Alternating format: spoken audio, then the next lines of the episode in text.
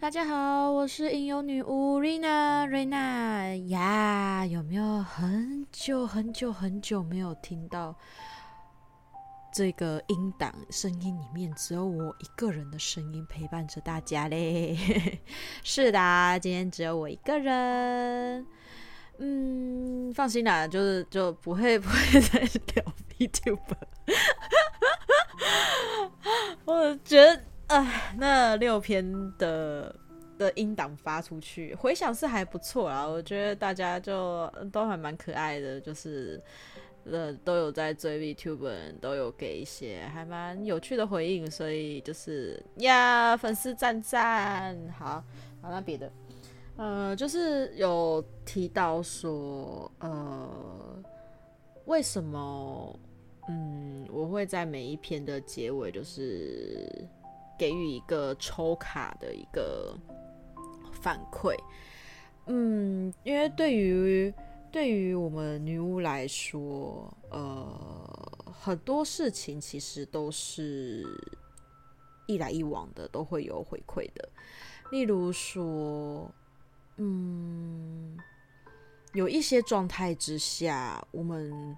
没有去跟。顾客们收占卜的费用，或者是疗愈的费用，就是可能我们做一些免费的占卜的时候，免费的疗愈的时候，其实，呃，在某一种情况下，或者是被迫被迫，就是例如说，可能家人突然间找你，然后就是平常明明就不相信你，然后在一些比较需要抉择的时候，或者是他们比较迷惘的时候，他们都会。呃，有一种就是亲情的该怎么说？亲情的那叫什么？情绪勒索嘛，或者什么之类？他们就觉得，哎呦，反正你那个你这样子做占卜，你这样做疗愈又不用花多少时间，那你就免费帮我做一下。通常在这种时候啊，我们在与占卜者不情愿的，就是呃，我们这些呃该怎么讲？施术者嘛，这样讲施术者对吗？呃，占卜者就是对于我们这些占卜师、疗愈师来说，我们在于我们不情愿的情况下去施做的一些，嗯、一些工作上的事情，就是对于我们的职位上来说，我们就会有一点点就是倾向于说，毕竟。能量是有来有往，那你要求我免费为你做占卜的这一件事情里面，你要求我免费帮你做疗愈，那我们一定会在一些无形的东西上面收取你一定的费用，例如说，可能我们会把个案的一些事情会拿来，未来可能会拿来做分享或者是举例。可是我们不会指名道姓，也不会连名带姓，也不会明讲。可是我们就会以暗喻的方式，就说：“哦，我之前有个顾客怎么样怎么样。”那我们也不会讲是谁谁谁这样子。做一个就是呃，就有点像个案吧。你就是一个呃，可以被拿来分享的个案，而非绝对保密者。对。就是因为我们的那叫什么职业道德来说，其实我们每占卜完一个客人，每疗愈完一位客人之后，很多的事情我们其实会在大脑里面做排解，我们会把一些记忆有点像 delete 掉。就是格式化掉，我们不会去太记着这一个顾客发生过什么样的事情，这一个顾客是因为什么样的烦恼，所以来找我们。因为我觉得，对于我啦，对于瑞娜我自己来说，我觉得这样子是对于受占者或者是被疗愈者是一种嗯尊重，因为你要去记得人家这种事情干嘛？所以当我们一个。一个个案结束之后，其实我们不会，我不会太去记得一些，呃，他他的原因。对，那如果说我是被迫的情况下，例如说平平明明平常就是一直不停的在酸你的家人，然后说你做这样子，你到底有什么？就是反正就是一些不相信你，然后会在后面调侃你，然后呃又会泼你冷水的人，然后突然在他们需要迷惘的时候，呃他又要来找你做一些占卜疗愈的时候。其实你是不情愿的啊，因为平常你就不你就不相信我，可是你就是在你那种危急的时刻的时候，你又选择要相信我，要魔力写在那，你我又不能跟你收钱的情况下，我们当然会有一来一往的能量上的反馈。那在对于呃，我去介绍其他人，那呃，我介绍 Luxiem 他们，呃，我只能说，因为我也并没有去遵循遵循过他们的同意，呃，可可不可以这样子，就是呃，有点嗯，半公开，虽然他们算是呃半个公众人物，那。我，呃，应该是说你们不能把公众人物就有绝对的可以被人家议论这件事情是呃拿来就是觉得理所当然，因为我觉得我是一个呃一个很遥远的一个人，然后只是因为有在追他们的粉丝，然后就是想说，哎，开一个。集数来一一的介绍他们，然后我又聊到了很多的一些像是身身心灵上面的状态，所以我觉得对于我自己的职业道德来说，我觉得这样子是对他们来说是不公平的，因为我在后面，因为你不是他们，你不是他们经历过他们人生或是陪伴在他们身边的家人、亲朋好友，你不晓得他们的心理状态到底是。你不能全然的知道，就算你是他亲朋好友，你也没有办法全然的知道他是怎么样去感受、体会到他的人生。所以，呃，我们就只是一个站在很远、很远、很远、很远、很远的角度去看着他们所分享出来，然后别人翻译的一些呃状态、事件，然后去了解这样子的人的大概个性，或者是大概的一个身心理状况。我觉得这样子的分享，因为我只能说这样子并不是全然的去，嗯，足够对他们来说是公平的。因为就像我刚刚讲的，我没有经过他们的同意就在讲这些事情，呃，我没有经过分享，然后我就讲了这些事件、身心灵的一些分享。对，所以对于我来说，我觉得我能给予他们的一个反馈。因为毕竟他们让就是在无形的情况下被我介绍了，那我能给予他们的反馈就是我的技能啊，就是我在占卜上面、疗愈上面的技能，就是我在会帮他们做一个祝福抽抽卡，然后点燃我自己做的身心灵的一个疗愈蜡烛，为他们祝福，为他们祈福，这是我能给予他们的一个算是没有办法在金钱上面来往。对于我在分享他们这件事情上面，因为毕竟我没有去询问过人家的，意愿啊、版权啊、啊愿不愿意让我分享啊等等之类的一个事情，所以我觉得我能做到的就是只有疗愈跟一个占卜上面的一个回馈。对，那这是我回应一下观众的一个疑问的部分，因为可能大家也觉得说，嗯，在 YouTube 或者是在一些部落。部落格或 FB 其他的粉丝团，还有其他的一些网友们都有在他们的公开的文章、他们公开的影片中去谈论这一个团体，去分享介绍这个团体是怎么入坑的等等之类，分享他们的好，分享他们的有趣，来给大家知道。呃，为什么？就是他们会觉得，哎，为什么人家都是这样子在分享？为什么？哎，瑞娜你不一样？嗯，我觉得光角色就不一样，因为他们本身就是个分享者，而且并并且他们没有讲到这么多他们各自的一个状态，对，他们就只是单纯分享这一些角色他们在频道上面发生过的一些有趣的事情，然后他们的个性，然后为什么入坑等等之类的，喜欢他们角色的形象的一些呃。动漫的一些分享，然后跟感想，对，那我比较多的部分，虽然也还是有介绍他们的一些个人的一些角色的东西，可是我大概四十五分钟的内容，可能有半个小时的时间，呃，半个小时的时间是在介绍他们个人，那半个小时的时间。大多数都是在讲一些身心灵的状态，我觉得这是比较不一样，跟那些频道直播者比较不一样的地方。所以，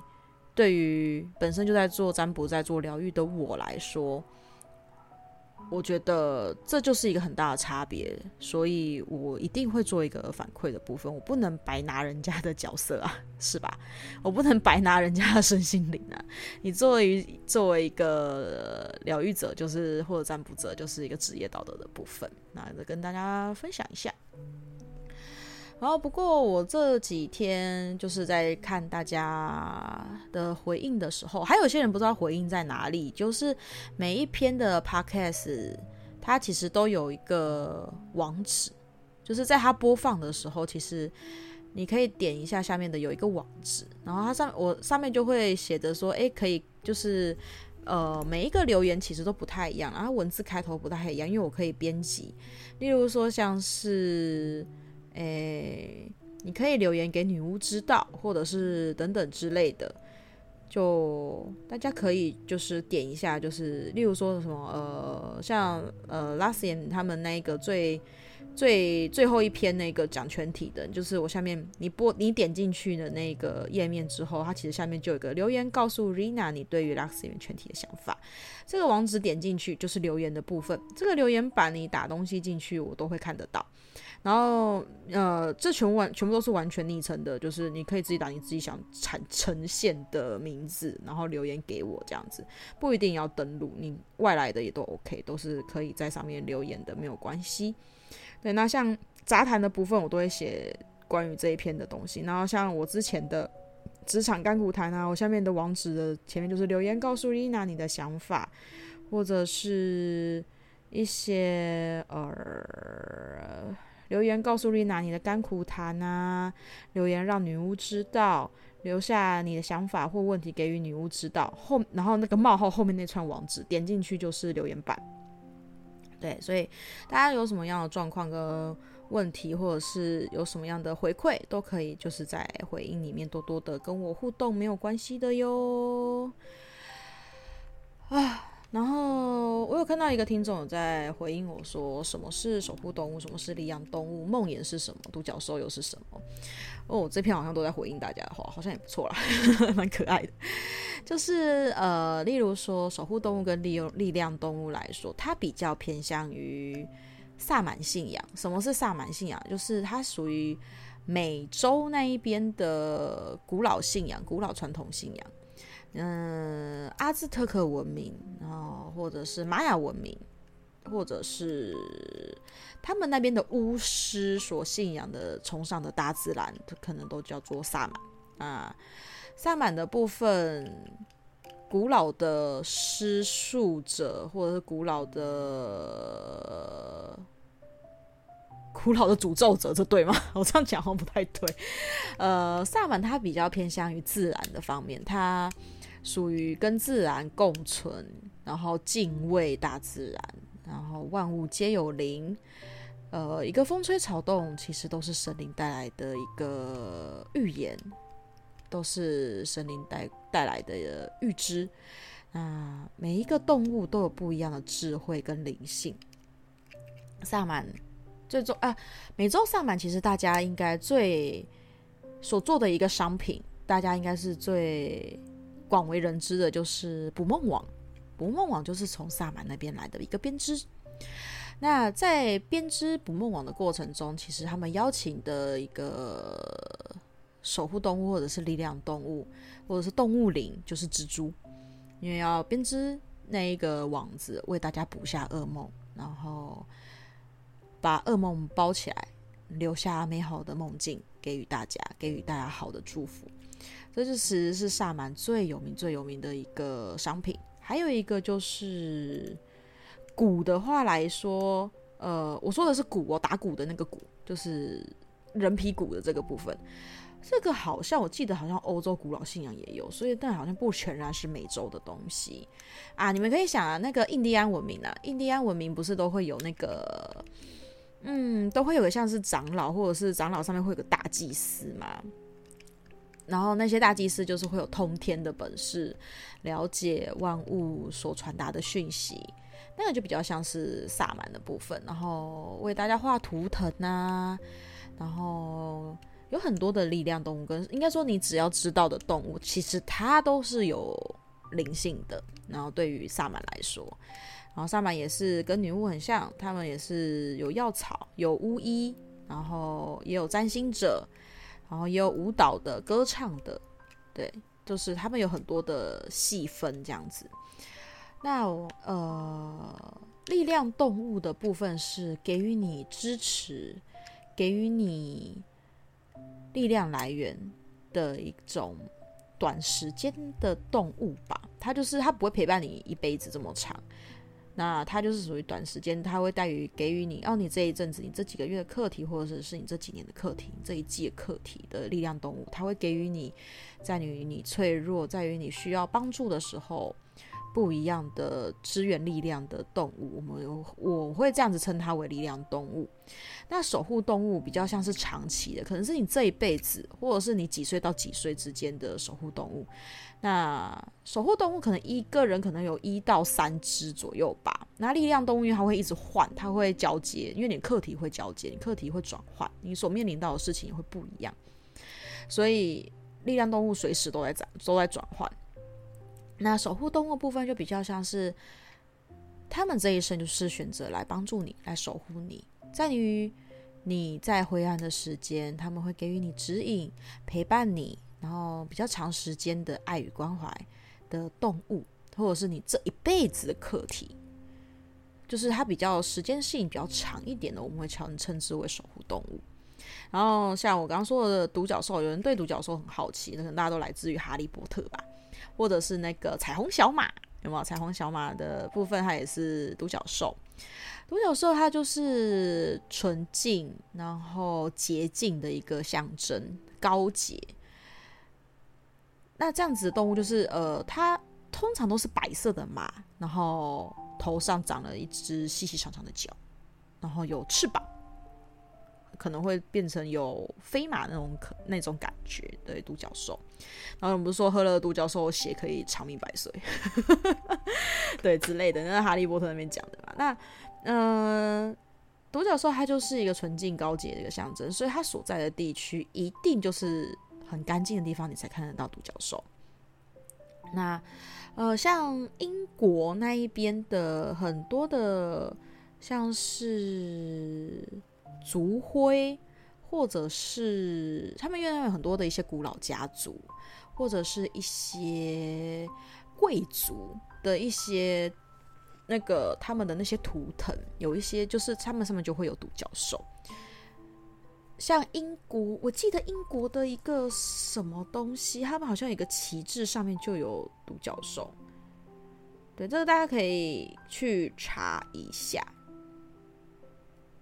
呃，我现在查，好像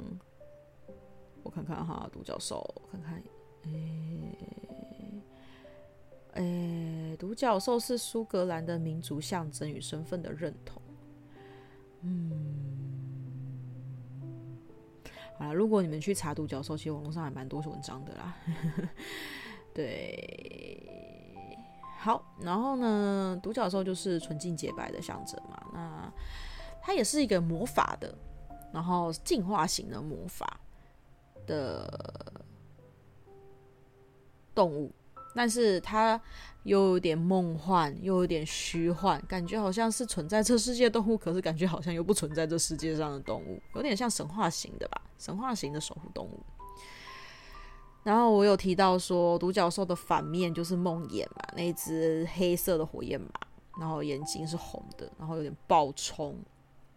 其实，呃，应该是说守护动物有好的，就会有，也不能说不好的，就是，嗯，有可以支持你的，但也会有可以给你带来难题的、困难的。那。如果说梦魇就比较容易会带来噩梦，或者是最近可能多梦啊，东西会呃，我们家楼下是什么？怎么突然间打翻东西？对，就是然后可能你最近脾气可能就比较不好，或者睡眠品质上面可能有障碍，我们都会觉得哦，是可能是梦魇带来的一些后坐力，这样子就是副作用。那就是梦魇，你说。呃，你说这些比较负面的守护动物、力量动物所带来的东西，真的是不好吗？我个人觉得其实不全然，虽然感觉上其实挺负面的，就是嗯，你懂，就是一直会觉得好像睡不好啊，事情很多啊，感觉事情都不顺啊。但是你要想想，在这这负面的过程中，你是不是因为这些负面，反而你可以更找到自己的问题点？为什么会产生这些困难？为什么会产生这些问题？那是不是哪里做的不够好？哪里做的不对？这就有点像是那个行星逆行的时候，会让我们去做一个反思，去做一个找问题的一个症结点等等之类的一个状态跟时间点。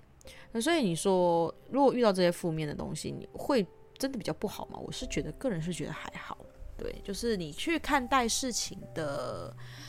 角度不一样，那你去接受课题，就是接受一些问题困难的，嗯，解决方式也会比较不一样。啊，这就像我刚刚说的，萨满的这个部分，其实，呃，任何世界上的动物，你只要它是动物，花花草草，其实它都可以是一个很有。嗯，其实我也不知道我到底要讲什么。突然间，因为我刚刚想说要来帮大家翻一下，因为我们这一周要过完了嘛。那我们现在十月就剩最后一周，十月的最后一周是十月的二十四到三十一号，就是万圣节之前。我想说，因为帮大家抽一个力量动物，跟大家聊聊这样子。然后就我刚就突然间抽完之后脑袋就断线，然后我刚刚到底在讲什么啊？老了老了人老了。好，那我刚刚帮大家抽到的，就是这算是啊、大众占卜，就是整个局大局势，有听到这个 podcast 的大局势。对，跟大家讲一下，大概十月二十四到十月三十一万圣节的部分。那万圣节其实对女巫来说是一个还蛮重要的一个节庆。那这边到时候我会邀请跟 Esther 一起来分享一下，为什么万圣节对于女巫来说很重要。好，没关系，我先讲那个这剩下这几天的一个守护动物，就是力量动物啦，就是我们这一周会遇到什么样的事情，或者是什么样的。状态其实这一周大家都会过得还蛮不错的，因为可能一个月要结尾了，可能大家要领薪水，准备要领薪水了，或者是一些事情终于要有一个结束了，或者就是准准备要收成的时候了。所以这个礼拜的重点就是温柔跟纯真，然后崭新冒险，还有温柔的诱惑是什么呢？是鹿。呃，这边的鹿的话，比较不像是那种大型的水鹿，就是麋鹿之类的那一种。这种鹿比较像是梅花鹿，嗯，比较像是梅花鹿，不是那种我说的那种大型的那种驼鹿啊，或者是麋鹿那一种，不是那种大型的鹿，是像梅花鹿那种比较小型、温驯，比较容易被。惊吓到的鹿，那这边的部分就是有提到说，以你们呃，你们可以仔细想想，像梅花鹿这种动物，它其实警觉性很高，然后可是它是对于它是群体动物，然后对于种族的繁衍，然后都是一个很有责任的一种动物，嗯。因为你们哎，你们有看过我？我这样这样子会不会讲出那个、啊、那个年代感啊？那个小鹿，那个小鹿斑比，我不知道他有没有看过。对，他就是就是那种小鹿斑比，就是他平常会有一点点的。其实力量动物跟守护动物其实不难理解，它其实就是动物本来的那一种天性，然后去去。影射到你占卜出来这一周的一个，就是这一些事件的一个形象。那这一周虽然呢、啊，我们就是像鹿一样，可能警觉性会提得很高，那很容易因为一点风吹草动就会有点歇斯底里，甚至是会有一点过于恐慌跟害怕，因为鹿是草食性的动物，那它的掠食者很多，要吃它的的掠食者，肉食性动物很多。但是鹿，它们很会跑，它们很会跳跃，它们有它们的优势，而且它们也可能会比肉食者还更有耐力在奔跑上面。然后他们也是算是群居性动物，因为肉食性的掠食者大多数来说都比较像是单独的个体，它一次出现不会太多只。那我只能说，那个狮子跟那个那个那个狮子，狮子有点猎，那个狮子跟那个什么猎狗，有有有有点有点，它对他们一次出现确实是还蛮多只的啦，对。但是它是蛮蛮多只，然后去猎食落单的动物。那其实，当你一群动物想要去围攻鹿群，其实是会比较少的，甚至是他们围攻鹿群，也只会去抓那个鹿群里面落单的那一只。对，那这边的话就是会，呃，跟大家讲，我们这个接下来这一个礼拜，除了我说的有些事情要结束了。然后你们会觉得，哦，好像要领薪水了，然后心就是心情会比较好一点。那也靠近年底了，又燃起了可以领年终奖金的一个希望，所以大家会觉得，哎，好像接下来这个礼拜过得比会不会像之前一样这么的紧绷，不会这么的，好像绷在一个很紧很紧的弦上，然后很不舒服，每天都睡得不好，都很没有办法放松。下个礼拜会比较舒服一点，那也因为诶要领薪水了，可能要领年终了，大家的想法就会比较多，就会觉得说，我是不是该换工作了呢？我在这个地方有没有愿景？我是不是要继续学这项东西？或者是是不是该选择不一样的路？所以这个时候大家会想的部分是自己未来要。抉择选择什么样不同的一个未来，或者是诶，待在原地也挺好的，就是待在原的原本的学校，待在原本的科系，待在原本的职场也不错，并不急得说诶，要学新的才艺，或者不觉得说哦，可能原本一直心里跃跃欲试，可能想要换。就是考别的科系，就是转系等等之类的，或者是哦想要换工作等等的。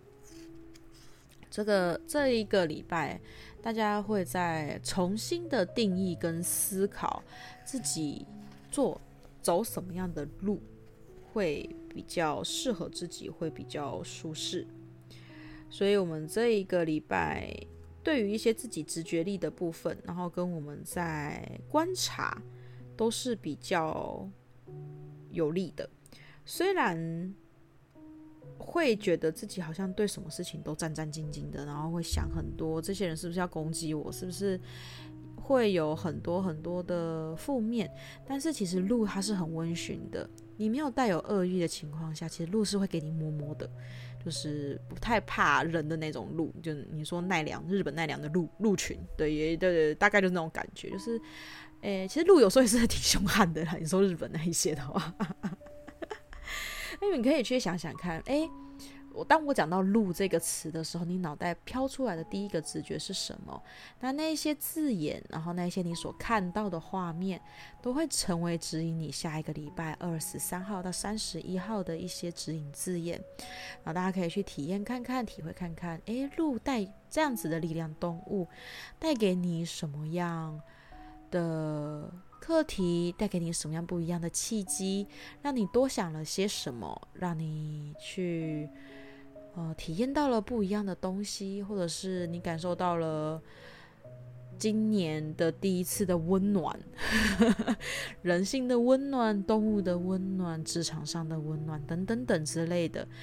或者是你会觉得原本好像都非常有攻击性的一个气氛，一个场所，诶，这一周好像突然温驯了起来，好像没有自己想的这么恐怖，没有自己想的这么的嗯负面。大家可以想想，就是可以好好的去体会一下，我们接下来这一周路会带给我们有什么样的一个学习。好，那大家如果还有什么想要知道的，有什么想要我分享的，或者是对于我以前讲的一些 podcast 的内容，大家有什么想跟我讨论的，就是在那个页面的那个留言那个网址点进去留言板跟我聊聊，就可以跟我分享一下，那我就会在下一篇，或者是我有空帮。就是大家整理出来之后，我就这样一一回复大家，跟大家来讨论。啊，今天感谢大家半个小时的聆听，谢谢大家，不拖大家时间啦，那我们下次再见，拜拜。